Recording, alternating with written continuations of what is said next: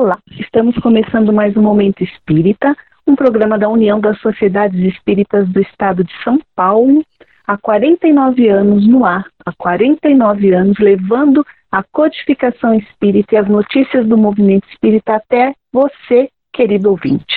Hoje o nosso programa é o de número 2576, é bastante programa, muito bacana mesmo a gente fazer parte aí dessa história, dessa equipe tão bacana, que tem, é lógico, aí você conosco, né? Porque a gente faz o programa pensando em você.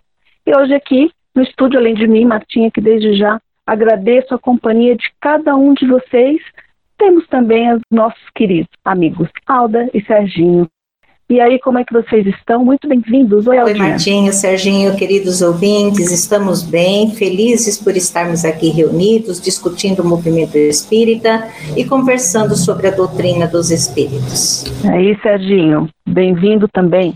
Martinha, Alda, é um prazer estar com vocês e também com os nossos queridos ouvintes falando sobre a doutrina espírita, sobre o movimento espírita. E, Martim, aquilo que eu sempre gosto de dizer para o pessoal, né? A gente traz um pouquinho aqui de um livro, traz um pouquinho aqui da codificação, mas o pessoal tem que estudar, porque aqui é só para ficar aquele mel na boca, o pessoal fica com aquela vontade, né? É isso aí. Muito bem, Serginho, é bem por aí mesmo. E como eu falo, né, que os ouvintes eh, são a nossa razão de ser, a razão de existência desse programa, é óbvio que, eu, que nós temos aí um espaço especial para cada um de vocês, queridos ouvintes, que é a nossa enquete. Então, o, como que funciona? Você vai lá no WhatsApp da rádio e responde a essa questão que eu vou falar agora quais temas você gostaria que fossem abordados em 2022. É isso aí, o ano de 2021 já está acabando e estamos nos programando para o próximo ano e queremos ouvir de você quais os temas que você queria que a gente abordasse aqui no programa. Então manda, manda sua mensagem, vai lá agora mesmo, assim, quando o programa terminar, pega o seu WhatsApp e manda para nós as suas sugestões, tá bom? A gente vai ficar muito feliz de saber o que você está querendo ouvir, os assuntos que você está indicando para nós. E é lógico que quem participa durante o mês inteiro vai concorrer a um livro espírita que vai ser divulgado no primeiro programa do mês seguinte. Ou seja, quem participar em dezembro, no primeiro programa de janeiro, nós vamos dizer quem que ganhou entre todas essas pessoas que participaram. Então vamos lá, o número do WhatsApp é o 11 99 643 3827. Eu vou repetir. Bem devagarinho, vamos lá. 11 99 643 3827. Você também pode mandar pelo e-mail, tá? Que é o momento espírita arroba usp, tudo junto, ponto org, ponto br. Repetindo, momento espírita arroba usp.org.br. Nós queremos demais ouvir as suas sugestões, então não esqueça de mandar ah, para nós pelo WhatsApp ou pelo e-mail e óbvio, né, quem participou recebe aqui os nossos abraços virtuais, mas cheio de carinho. A gente fica muito feliz com a participação de vocês. Agora vamos abrir espaço para o baú de memórias de Momento Espírita, que em março de 2022 completará 50 anos que você vai ouvir agora são trechos de uma gravação do programa de 4 de março de 1984, ou seja, na véspera de completar 12 anos no ar. A locução, como você vai perceber, é da nossa querida Suzete Amorim. Curta aí. Todo o trabalho produz fadiga, toda a luta causa dor, mas é da luta e do trabalho que vem a felicidade, a perfeição. Boa tarde. Está no ar mais um programa Momento Espírita. Temos muitos assuntos de interesse, mas um que gostaríamos de chamar a atenção logo no início é o aniversário do nosso programa. Amanhã nós estaremos completando 12 anos de existência. São 12 anos que nós estamos aqui na Rádio Boa Nova, procurando sempre levar um pouquinho de paz aos corações de todos vocês, nossos amigos. e tem mais memórias boas vindo por aí. Dessa vez é uma entrevista com o senhor Carlos Cirne, que na época era presidente do Conselho Regional Espírita de São Paulo. Era às vésperas de uma eleição da instituição e o senhor Carlos Cirne, um grande trabalhador do movimento espírita, companheiro muito querido, foi entrevistado por uma outra pessoa também muito querida, Mauro Espínola, nosso companheiro aqui do programa por tanto tempo. Então vale a pena conferir, preste atenção, que bacana essa memória que o baú do programa Momento Espírita traz para nós. Gostaria que você nos dissesse sobre o movimento espírita aqui em São Paulo hoje, que perspectivas que você vê para esse movimento e que tarefas que deverão ser realizadas a curto prazo nesse movimento? A gente, dentro do esforço que foi feito por muitos companheiros, nós temos lutado para que os órgãos, principalmente, que é o nosso caso, da nossa executiva, de fortalecer os órgãos, para que esses órgãos fortalecidos eles possam levar para a casa espírita realmente tudo aquilo que o próprio movimento aqui da capital propõe, não é? Fortalecer as uniões distritais justamente. É, e nós sabemos que a união distrital equilibrada, trabalhando, a casa espírita automaticamente também está, porque uma depende da outra. Então, dentro desse aspecto, nós aproveitamos essa oportunidade para dizer aos companheiros das casas espíritas que nesse momento, nesses próximos dois meses agora, onde nós vamos ter eleições lá no CRE, que possam mandar seus representantes, novos representantes, e que mandam aqueles companheiros que possam ter noções de unificação, conhecimento da doutrina, para que nós possamos fortalecer muito mais nosso movimento. Porque nós temos sentido realmente esse problema, né? A casa espírita, geralmente, ou ela não está bem orientada, ela às vezes manda um companheiro é, assim que não está fazendo muita falta. Isso é, é um grande engano, porque o elemento capacitado, ele vai absorver todas as condições do movimento de unificação e quem ganha é a casa. É um engano que às vezes a gente ouve a casa espírita está perdendo um elemento para, para o movimento de unificação. Muito pelo contrário, ela está ganhando ele, porque ele, ele volta batalhado, trabalhado, ele volta com outro entendimento e ele vai levar para aquela casa espírita todo esse embasamento maravilhoso que o nosso movimento realmente propõe nunca impondo nada a ninguém, mas propondo de uma forma é, realmente racional, né? E o que temos visto, né, Cirne, é que as pessoas que participam do movimento de unificação realmente começam a ter um aprendizado tão grande no contato com outros centros certo. que dão uma contribuição muito grande dentro da própria casa em que trabalham. É Justamente. E aqui no Conselho Regional existem muitas UDs, não é isso? Bastante. É, nós estamos com praticamente 18 UDs e duas uniões intermunicipais, não é? Que formam 20, a de Guarulhos e Mogi. E não existem dificuldades para administrar uma quantidade tão grande de uniões não. distritais e de centros espíritas aqui em São Paulo, Ciro? Olha, Mauro, dentro, dessa, dentro desse aspecto, nós temos a dizer o seguinte, que na nossa administração foi formado os conselhos zonais. Certo. Porque nós somos partidários mesmo da descentralização. Isso é uma coisa que nós já tínhamos antes até de entrar dentro do carro que nós estamos terminando daqui a dois, três meses, né? Então, a descentralização ela é importante, mas nós vemos que ela ainda não pôde chegar a um ponto bom, porque ela começou agora. Então, nós estamos com os quatro conselhos zonais já realmente batalhando, tem falhas, mas realmente a nova gestão se espera que possa continuar esse trabalho, porque realmente ele vai dar para nós aqui resultados muito bons. A gente tem essa esperança, porque dentro de prática de descentralizações, quer na área do governo, quer na área de indústria, do comércio, tudo isso, nós temos sentido que isso é uma coisa necessária. Então, dentro do nosso movimento, nós temos que ter realmente esse pensamento. É que nós pensamos, né? E dentro desta área, este assunto foi muito bom, porque, inclusive, foram realizados vários trabalhos dentro desses setores com bons resultados, viu? Tá certo. Nós, inclusive, noticiamos isso aqui em Momento Espírita. Certo. E os ouvintes uh, estão informados sobre os conselhos deliberativos zonais que estão em plena atividade em toda São Paulo. Cirne, e você tem alguma proposta? Você que está terminando a, a, sua gestão aqui e naturalmente vai continuar sendo um trabalhador do nosso movimento aqui em São Paulo, você tem alguma proposta para as uniões distritais e para o Conselho Regional Espírita para que esse movimento continue crescendo e progredindo? Nós achamos assim, Amaro, que o movimento de unificação somente será completo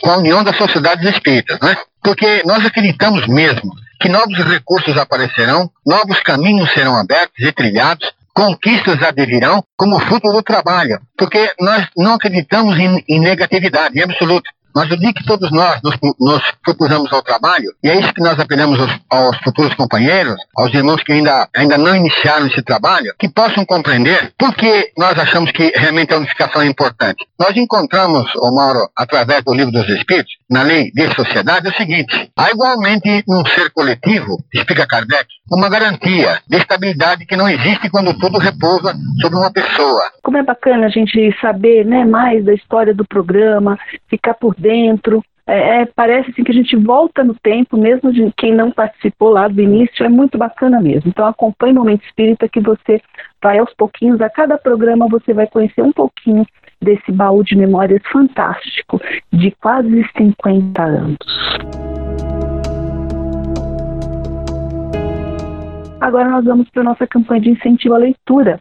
Isso, o Momento Espírita tem uma campanha de incentivo à leitura, ler é diversão e aprendizagem. E você já sabe, você que nos acompanha, que a cada domingo, a cada semana, nós sugerimos um livro para que você possa ler, aprender, viajar nas páginas desses livros.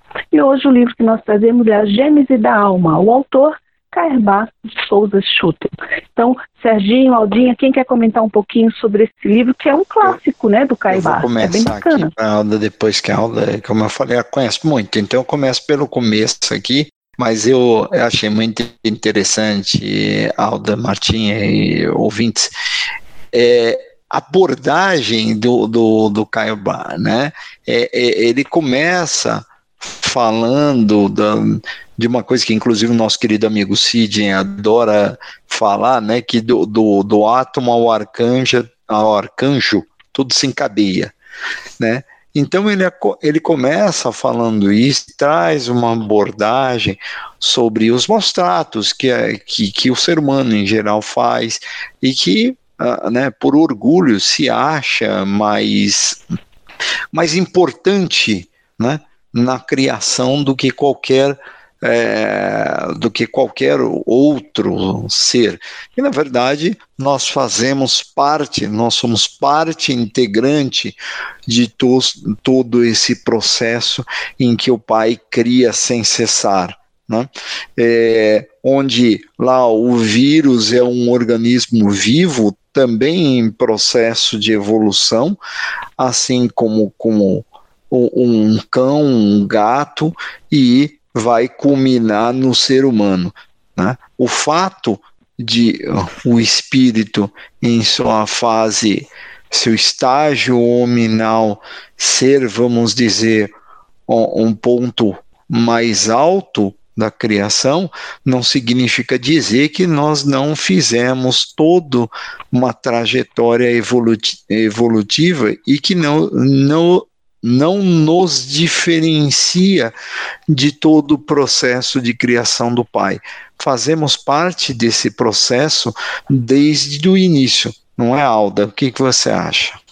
Perfeito, Serginho. Como Deus não é nenhum mágico e também não criou a alma com uma varinha de condom, né? Tivemos que passar aí pelos processos de criação naturais, passamos pelo reino da, da, do animal, da natureza de uma maneira geral, para até chegarmos à condição de sermos hominais. Então, nós a alma tem um processo de evolução gradualmente é, respeitando todo o processo da natureza, respeitando a criação de Deus e aos poucos ela vai evoluindo. Assim como fomos criados simples e ignorante no sentido de nada saber, estamos aprendendo, estamos desenvolvendo as nossas potencialidades, ou seja, continuamos a evoluir. Um dia estivemos no estágio animando um animal dentro do reino da natureza. Hoje já somos hominais. No estado espiritual, estamos buscando conhecimento, estamos desenvolvendo o intelecto e estamos também desenvolvendo a moral. Que coisa linda que é a criação divina, não? Não existem saltos, tudo é, é uma lei assim perfeita que vai seguindo o seu processo naturalmente, sem que haja uma intervenção, a não ser quando a gente ganha inteligência e começa a intervir um pouquinho, né? Mas até lá tudo segue seu processo natural. E é muito interessante porque Caibar faz uma, uma abordagem muito boa. Né? Ele diz que a alma não poderia deixar de ter o seu começo, o seu nascimento no reino animal, nos seres da criação, onde passou por todas as transformações indispensáveis ao seu progresso. E aí ele comprova a imortalidade da alma, que é uma lei natural. Então, é um livro fantástico que faz parte aí, tem que fazer parte da nossa estante, tem que fazer parte do nosso da nossa leitura habitual para conhecermos um pouquinho mais a gênese da alma, a criação da alma, a sua formação. Né? E isso é, é maravilhoso. Estamos falando de nós mesmos, essa que é a grande realidade, né? É, e é interessante, eu acho, né, a gente comentar, pontuar que a, a, é, não é uma obra mediúnica. É uma, essa obra é fruto do trabalho, das reflexões do Caibar, né, Estaginho? Eu, é bom porque às vezes é só para a gente pontuar, Ô, Martinha, né? você sabe que eu, eu, eu sou eu sou um pouco, vou dizer bem sincero para você, eu sou um pouco reticente com, com a obra essencialmente mediúnica. É, é não sei, não é que eu sou contra, não é isso tá? Mas eu sou um pouco reticente em alguns aspectos, porque quando você vê um trabalho tão bem feito como fez é, Carbar, é, Hermínio Miranda e, e companhia, sabe? Eu gosto muito disso, porque leva a uma reflexão, leva você você percebe um, uma fundamentação muito bem feita, coisa que às vezes, quando, quando se faz, quando se tem obras essencialmente mediúnicas, algumas sim são de extremo valor, mas muitas são, para mim, pelo menos, tá, gente? Isso é uma opinião muito pessoal e me, por favor, Alda, Martinha, me corrijam, tá? É, mas eu tenho a sensação que cai um pouco naquele esquema de: olha, foi o Espírito que falou, acredite e pronto. E aí a minha razão tem uma certa dificuldade em trabalhar com esse processo, viu, Martinha? É, eu acho, Serginho, que isso é muito porque é, aí, o, é muito comum no meio espírita se aceitar qualquer é, mensagem que venha de um espírito desencarnado como sendo lei. Né? Não existe aquele critério, ou existe, mas não todos, né? Passam, é, passam assim, a mensagem por um processo de avaliação racional, comparando com a codificação e tudo mais. Então você tem razão. Agora, e eu, eu acho o seguinte também, que a gente tem que avaliar o conteúdo, não importa se é veio de um espírito desencarnado ou não. E, e concordo com você, você deu grandes exemplos aí. O, o Hermínio, por exemplo, é, é um dos meus autores espíritas favoritos. E realmente grande a, a obra dele é fruto de pesquisa, de reflexões dele. É, um bom exemplo mesmo. Você foi bastante feliz, acredito eu. Não sei se a Dinha quer comentar alguma coisa. O nosso tem assim bem, bem pouquinho, tá, Dinha? É, são grandes pesquisadores, né, Martinha, que estão aí nos nossos meios, estiveram, continuam estando, para nos auxiliar no avanço do nosso conhecimento. Então, eu acho que a gente tem que aproveitar isso aí. Muito bom. É isso aí, gente. Então, eu vou repetir o nome do livro: Gênese da Alma. O autor, Carbar de Souza Schultz. É isso mesmo, Carbar lá de Matão, que foi um grande divulgador da doutrina espírita aqui, principalmente no interior de São Paulo. Fica aí a nossa dica, a gente espera que você goste bastante da leitura. Esperamos que você goste do tema que nós vamos tratar agora em Espiritismo hoje. E o tema de hoje é o seguinte: como vivenciar a lei de justiça, amor e caridade. E aí eu pergunto para a Alda e para o Serginho: qual é nosso papel na melhoria da sociedade atual temos um papel ou a gente deve transferir a responsabilidade dessa melhoria somente para governos, para pessoas que detenham um certo cargo, é, um poder, uma certa condição financeira, enfim. Como que é? Qual o papel de cada um de nós para tornar esse mundo melhor, hein? Quem começa, as damas? Deixa para Alda, porque quando, é o que eu falo, quando é mais difícil, deixa para É, né? É isso aí. Temos um papel fundamental dentro de uma construção da sociedade mais justa, né, mais amorosa, respeitando mais as leis. Principalmente nós, adeptos, estudiosos do Espiritismo, temos por obrigação buscar a nosso auto-aperfeiçoamento, a nossa mudança interior, para nos tornarmos uh, cidadãos do bem, para sermos exemplos dentro dessa sociedade, né? A máxima do Cristo é: fazei ao próximo aquilo que queres que ele te faça. Então, nós temos que aprender a desenvolver isso dentro de nós. Quando buscamos o livro dos Espíritos, no seu quarto livro, capítulo 11, Lei de Justiça, Amor e Caridade, ele nos ensina que a justiça consiste no respeito ao direito de cada um e também mais para frente, quando perguntam ao Espírito da Verdade, quando Kardec pergunta como entendia Jesus a caridade, ele diz benevolência para com todos, indulgência para com os erros alheios e perdão das ofensas. Nós temos que entender que quando conseguirmos praticar essa justiça e essa caridade, nós teremos desenvolvidos dentro de nós o amor esse sentimento tão pleno, esse sentimento tão grandioso. Então não adianta nada tomarmos o, o papel de julgadores, de críticos, apontando os dedos, se não estamos fazendo nada para melhoria. Temos que melhorar o espaço onde habitamos, temos que dar o exemplo, temos que usar da fraternidade, da solidariedade, temos que vibrar amor, temos que ter otimismo. Nós somos peças fundamentais para a mudança da sociedade. A mudança só ocorrerá quando as criaturas que compõem essa sociedade buscarem o seu aperfeiçoamento, a sua mudança. Então, a, a doutrina dos espíritos é muito clara e ela nos dá subsídio mais do que suficiente para que nós possamos nos colocar no nosso lugar e perceber que estamos aprendendo o Espiritismo não é para ensinar o outro, mas sim para nos transformarmos, para buscar dentro de nós as mudanças que são necessárias e nos esforçarmos. E muito, porque mudar não é fácil, olhar para dentro de si não é fácil, mas é um, de, é um dever de cada um de nós. Olharmos para nós mesmos e nos perguntarmos: aonde estou errando? O que eu posso fazer de melhor? Como que eu posso olhar essa situação de uma maneira mais tranquila? E assim, nós vamos criando um, um estilo de vida muito mais saudável para nós e vamos auxiliando aqueles que nos, uh, nos cercam, que estão né, convivendo conosco, tendo mais tranquilidade e mais paz.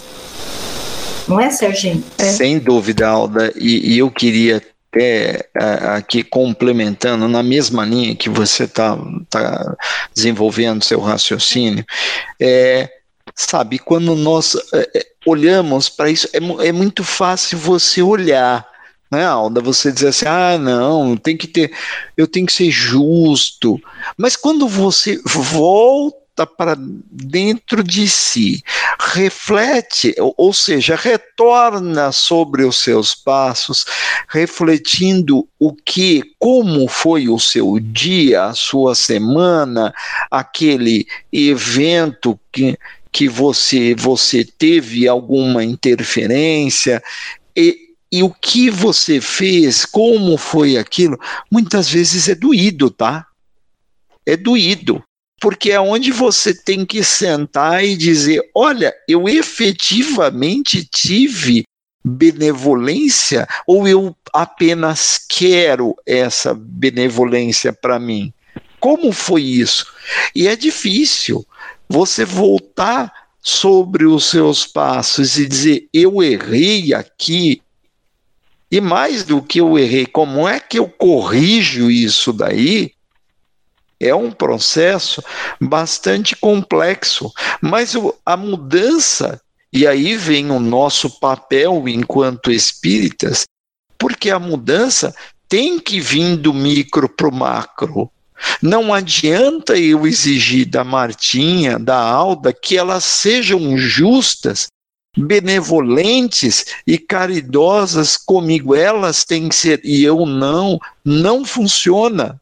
Nós não conseguiremos uma transformação. Agora, se eu fizer a minha parte, a Alda dela e a Martinha dela, pronto, nós acabamos de transformar o macro, que é, por exemplo, essa equipe que está aqui neste momento fazendo parte desse programa. Agora, quando um de nós apenas exigir dos outros ou esperar dos outros que seja, mas não der de si, não voltar sobre os seus passos para entender aonde que foi o seu a, a, sua dificuldade, a sua incompreensão, a sua necessidade de reflexão e de, e, e de refazimento daquele processo onde você achou que era senhor da razão e da justiça e efetivamente não o é, essa parte é bastante complexa e por outro lado, a mais importante, se não fizermos assim, continuamos altiva e orgulhosamente achando que somos donos e senhores da razão de, da justiça e da caridade de cada um de nós. O grande problema é que cada um tem o seu, e aí a gente não vai se entender tão facilmente, né, Martinha? Poxa, Serginho, você falou bonito, falou como um vô aí que está pensando, né, querendo um mundo melhor para Clarinha, não é isso, Serginho? Já muda totalmente a perspectiva. É mesmo. falou, Serginho. É, agora, é verdade, falando, você falou bem as coisas que você e Alda colocaram aí. São... Saiu de improviso. É, mas ficou, foi, foi bem bacana, muitas coisas para a gente refletir. E é interessante a gente pensar como a doutrina ela nos conduz, assim, ela facilita pelo menos o entendimento disso tudo. Na teoria, ao menos, né? Mas na prática, às vezes não é tão simples assim. É isso, Aldinho? Martinha, nós ainda somos muito dominados pelo nosso egoísmo, né, pelo nosso orgulho. Então, todo o nosso sofrimento, ele, ele deriva desse ah, egoísmo que ainda está em nós. Então, nós temos um olhar muito assim, do meu, né? Eu tenho dificuldade, porque quando eu erro, é mais fácil eu acusar o outro do que eu assumir o erro. Por quê? Porque eu tenho muita dificuldade de reconhecer o que eu, que eu errei, porque se eu reconhecer que eu errei, eu vou ter que né, a pedir desculpas para o outro. E aí uhum. fica difícil. E o meu orgulho fica onde? E o egoísmo de eu querer estar sempre acima do outro. Então, isso é uma, uma, uma chaga que nós temos que, que trabalhar dentro de nós. Nós temos que buscar esse aperfeiçoamento. Santo Agostinho, no livro dos Espíritos, eu não sei citar a pergunta, porque eu não tenho memória para gravar tantas essas coisas, uhum. mas ele nos dá uma receita muito fácil de tudo isso. Toda noite antes de dormir, né, faça uma reflexão do seu dia. Veja onde você errou, se você poderia ter tomado alguma atitude diferente da que você tomou, e com certeza nós vamos uh, uh, colocando dentro de nós o que é certo e o que é errado. Eu acho que esse é um caminho bastante seguro. Já que a gente falou bastante sério, né? Agora eu vou fazer uma brincadeira. Uhum. Sabe, tinha um meu, eh, tinha um tio meu já agora no plano espiritual, já desencarnado, e ele era muito uhum. engraçado, né? Quando, quando ele via alguma coisa errada, ele fazia assim, uh, raiva que me dá! né? Era muito engraçado, porque era, era caricato mesmo o negócio, entendeu? E aí eu brinco, eu uso desse, dessa, desse negócio e eu brinco com a Sônia, né? Quando eu sumo com as minhas coisas, eu perco as minhas coisas, eu fato, faço as minhas coisas erradas, eu brinco com a minha esposa e digo assim: o raiva que me dá, eu não tenho ninguém para botar a culpa, é minha mesmo. É, pois é, Serginho, não temos mesmo, mas é como a Alda falou, né? Aí tá, tem a, orientação para fazermos essa reflexão em relação a nós mesmos. Mas às vezes a gente passa tanto tempo olhando o outro que falta tempo para olhar para nós próprios, né? E, e até o nosso tempo está chegando ao final, mas eu me lembrei de algo aqui que eu acho que vale a pena comentar. Porque às vezes a gente fica pensando que só coisas grandiosas que vão fazer alguma mudança, melhoria tal. E não é assim. Né? Nas pequenas atitudes também é que a gente começa a transformação. E eu lembrei agora do profeta Gentileza, que vivia lá no Rio de Janeiro e que criou uma frase que é super famosa, né? Que a gentileza gera gentileza. Inclusive, é, muitos é, alguns espaços urbanos lá na cidade, onde ele pintava frases é, de gentileza, de amor ao próximo, tal, ficou bastante conhecido. E, e é verdade, né? O fato só o fato da gente ser gentil e educado com qualquer pessoa que cruzar o nosso caminho durante o dia, seja, sei lá, no ponto de ônibus, na padaria, a gente já vai estar tá semeando algo de bom aí para essa sociedade, lembrando que o mundo não se transforma em um mundo melhor num passe de mágica. Somos nós que habitamos esse planeta e que vamos fazer com que ele seja melhor quando a gente também for melhor. Simples assim, né? E, enfim, bem bacana aí as nossas reflexões. No nosso momento de união, a gente quer falar para que você conheça a Dirigente Espírita, que é a revista Trônica, o canal de comunicação oficial da USE São Paulo, Movimento Espírita de Unificação aqui do Estado de São Paulo. O dirigente tem matérias sobre eventos não só em São Paulo, mas no Brasil inteiro até no exterior. Tem também artigos, tem muita informação que é útil para o trabalhador da casa espírita, para o dirigente utilizar no dia a dia. E é muito fácil acessar essas informações que são bastante ricas, bastante interessantes. É só acessar o site da USE, que é o usesp.org.br. Eu vou repetir, usesp.org.br. Aí é só ir lá e você vai conhecer dirigente espírita. E agora que eu dei meu recado, Serginho, eu passo para você, porque você também tem um recado bem legal para passar para o pessoal. Martinha, deixa eu te perguntar uma coisa.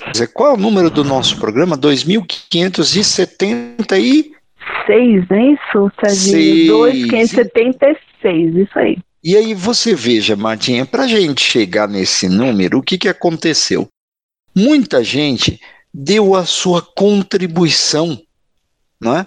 deu a sua contribuição monetária mesmo, porque não há outro jeito, né? Nós estamos aqui encarnados, precisamos é, é, que, que a rádio tenha a sua manutenção, pague seus funcionários, faça a sua modernização, né?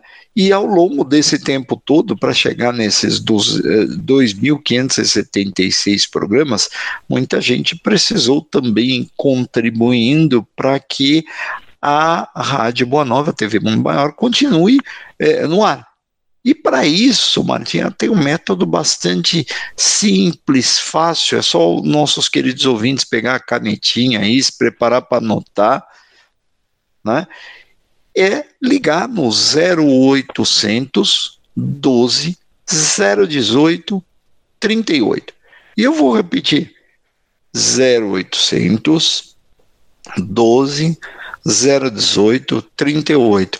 Mas aí o que, que acontece? O pessoal também pode falar assim: olha, eu nem uso mais telefone, é só WhatsApp, celular, internet. Então é fácil. Pois é, você pode entrar lá no feal.colabore.org e também tratar desse tema da sua contribuição para continuar auxiliando para a manutenção, o crescimento da Rádio Boa Nova e da TV Mundo Maior. Não é, Martinha? Opa, Serginho, é isso aí. Falou tudo. É, cada um, mais uma vez, como a gente falou agora há pouco, né? Cada um dando um pouquinho, nós conseguimos fazer, né? Vai juntando um pouquinho e nós transformamos em algo bem bacana, como o trabalho da FEAL. Muito bem, Serginho, muito bem seu recado. Agora vamos lá para o nosso estudo viva. Como o nosso querido ouvinte sabe, nós estudamos sempre, não é bem um estudo, né? Nós comentamos as obras da codificação, porque o estudo requer mais tempo e aqui, como você gosta de falar, Serginho, é só para deixar gostinho de quero mais. E neste momento, né, nós estamos é, estudando ou enfocando, melhor dizendo, o céu e o inferno. Nós estamos na segunda parte, o capítulo 6, Lembrando que a segunda parte dessa obra fantástica é uma coletânea de mensagens recebidas é, em reuniões, principalmente da Sociedade Parisiense de Estudos Espíritas, mas também de outras instituições que mantinham correspondência com Kardec. Obviamente, todas elas analisadas pelo codificador para depois serem divulgadas, não é mesmo? Então, hoje nós vamos falar nessa coletânea, nessa parte de criminosos arrependidos, vamos falar de um espírito chamado Benoit. Olha que nome bacana. E aí, Aldinho, o que, que você fala para gente do Benoit? É, Benoit foi um frade, né? Ele se ordenou frade não por vocação, né? Ele não tinha fortuna, né? era pobre e era muito preguiçoso. Então ele achou que a profissão de frade, né? adentrando essa profissão, seria mais fácil viver a vida.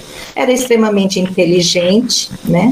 Ele tinha bastante influência, mas utilizou tudo isso da maneira mais negativa possível. Foi muito depravado fez todo o mal que pôde fazer, levou as criaturas por caminhos que não eram corretos, e aí ele vem se comunicar na, na sociedade. E o interessante, Martinha, é que ele vem dar essa comunicação 158 anos depois do seu desencarne, e vem ah. falando do seu sofrimento das angústias que ele está sofrendo, né, do, do martírio, ele está num verdadeiro inferno na alegoria da palavra, e então ele vem reclamando, falando do, da, da, tem consciência que morreu, tem consciência que é um espírito e tem consciência de que tudo que ele sofre é originário da, dos erros que ele cometeu, mas ele ainda não consegue sair desse estado de tanto sofrimento, porque ele vê suas vítimas cobrando a todo instante o mal que ele praticou. É uma, é uma comunicação assim extremamente importante para o nosso aprendizado. É, é bem aquela assim, né? O que você semeia, você colhe. Então, Benoit está colhendo muito aí a, os frutos da sua semeadura, que foi extremamente é, improdutiva, foi extremamente negativa. E Alta. O... Oi, Serginho. Deixa eu te fazer uma pergunta aqui, curiosidade dos nossos ouvintes, né? Me diga uma coisa, mas o espírito pode ficar tanto tempo assim lá no plano espiritual, 158 anos, não? E por que não? Pode, pode ficar até mais. Vai muito da condição do espírito. Ele pode ficar por uma escolha dele, por estar aprendendo, trabalhando e auxiliando, como ele pode ficar também pela ignorância que ainda o domina, pelos erros cometidos e pela dificuldade ainda que ele tem de reencarnar novamente. E a, no término da, da comunicação dele, tem uma comunicação do guia que diz que as atrocidades que ele comentou, que ele cometeu foram sem nome e sem número. E é tanto mais culpado porque possuía inteligência e instrução e que né, está longe de acabar o sofrimento dele, para ele se preparar para uma nova reencarnação. E aí, reencarnando, ele possa começar a corrigir os erros que ele praticou. Porque foram muitos crimes praticados, crimes assim, não no sentido de matar, de se tornar assassino, mas no sentido de conduzir as pessoas para o mau caminho, atrocidades mesmo muito grandes. Então, Serginho, ele está lá sendo preparado lentamente dentro das suas condições para que mais para frente ele possa reencarnar. E aí uma outra Bom, coisa. Já deve ter reencarnado a essa altura, né? É... Nós estamos falando de 1862. Exatamente. E aí uma, uma, outra curiosidade, né? É aí interessante que você comentou que o espírito pode estar lá no plano espiritual fazendo o quê? Aprendendo, trabalhando, se preparando para uma nova reencarnação, para uma nova romagem terrestre, né? Esse processo de é. aprendizado é, é muito importante, né, Martinha? Assim, nunca acaba, né? Não tem fim. E uma coisa também nessa mensagem, dois pontos que me chamaram a atenção nessa mensagem, entre tantos outros, é que assim, num momento é, ele não consegue escrever a palavra Deus. É, na, ele interrompe, ele está fazendo lá escrita e a palavra que ele queria escrever era Deus, mas ele não consegue. A gente percebe por esse detalhe o peso, né, ali que ele está sentindo realmente do arrependimento. E a outra coisa interessante também é que ele fala assim, né, da surpresa de saber que ele poderia se comunicar através da escrita, por meio, né, da, da psicografia, que era algo que ele não sabia que existia. E no entanto, aí até o é, é pergunta assim para ele, é a primeira vez que você escreve, né, que você é, é, é, dita uma mensagem por psicografia e eles falam e ele disse que sim aí pergunta como que você se aproxima, como que você conseguiu né fez assim para se aproximar do médium e escrever ele fala não sei quer dizer uma coisa mais intuitiva, né? E, e acabou acontecendo. É interessante. É, certamente é, gente, hum. contou também, né, Martinha, Alda, com a colaboração do, dos dos nossos instrutores espirituais, certamente estavam ali ao lado, auxiliando, mostrando o caminho, mas que ele, dada a condição dele, não se deu conta disso, né? E ele fala para o médium, né, Martinha? É, a pergunta, né, trata de compreender o que é, o que, o, o que é que você fez enquanto faz enquanto eu escrevo. Ele responde: és o meu pensamento, o estudo. Então ele fala que o médio é o pensamento dele, ou seja, ele pensa, o médio capta e escreve. Exatamente.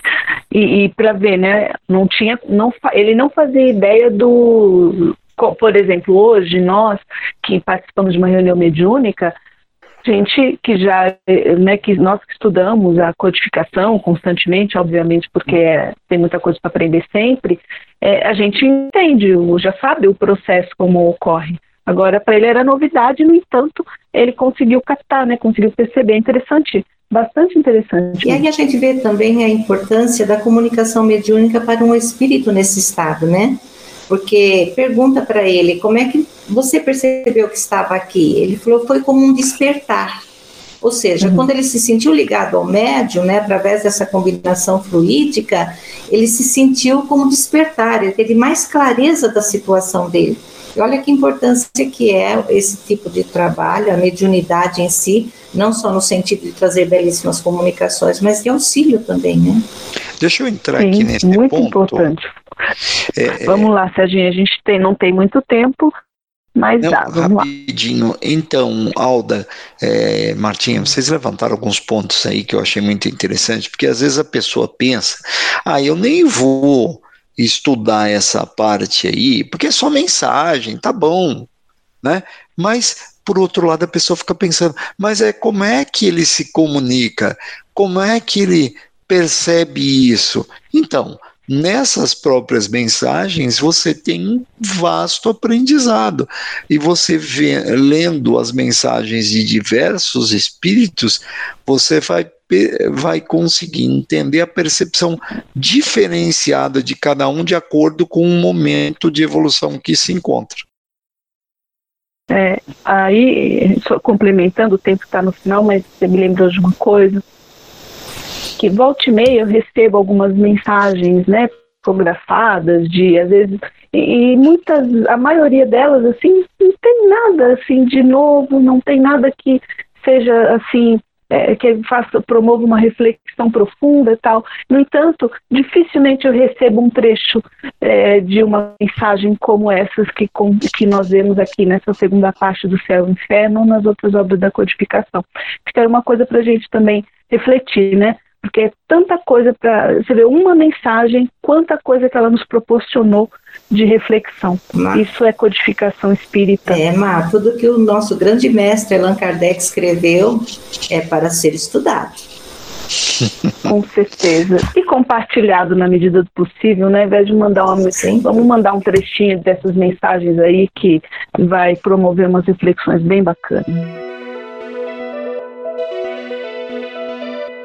E assim o nosso tempo está acabando, estamos finalizando o nosso programa e eu vou passar a palavra para os nossos queridos companheiros hoje para se despedirem, começando como sempre pelas damas. Queridos ouvintes, Serginho Martinha. Passou rápido, né, Aldinha? Passou rápido, é isso que eu ia falar. É, mas é sempre Nossa. um prazer estarmos juntos e falar de espiritismo, falar do movimento espírita. É, é assim um prazer tão grande que a gente nem vê as horas passar. Muita paz no coração de todos. Estudem o livro Céu e Inferno, estudem a codificação kardeciana e conheçam o livro A Gênesis da Alma, que é extremamente importante. Um grande abraço, paz a todos. E aí, Serginho? É, eu queria dizer que o programa hoje estava é, fluido. é, ele assim estava espetacularmente bem é, integrado e assuntos muito bons e eu espero que todos possam aproveitar muito que seja motivação para os seus estudos suas reflexões uma ótima semana todas um a todos. Um forte abraço. Isso aí, antes de me despedir, vou lembrar a vocês para mandarem, acessarem o WhatsApp ou, ou mandarem um e-mail para o programa Momento Espírita, dizendo quais temas que você gostaria que fossem abordados em 2022. Todo mundo que participar estará concorrendo a um livro espírita. Então vamos lá, o WhatsApp 11 99643 3827 ou e-mail momentoespírita.usp.org.br. Nós vamos ficar muito felizes de ouvir a sua opinião. Então, eu, Martinha, me despeço também, agradecendo a sua companhia. Foi um prazer enorme estar aqui hoje em Momento Espírita, ao lado dos amigos queridos e de você, ouvinte. Até a próxima.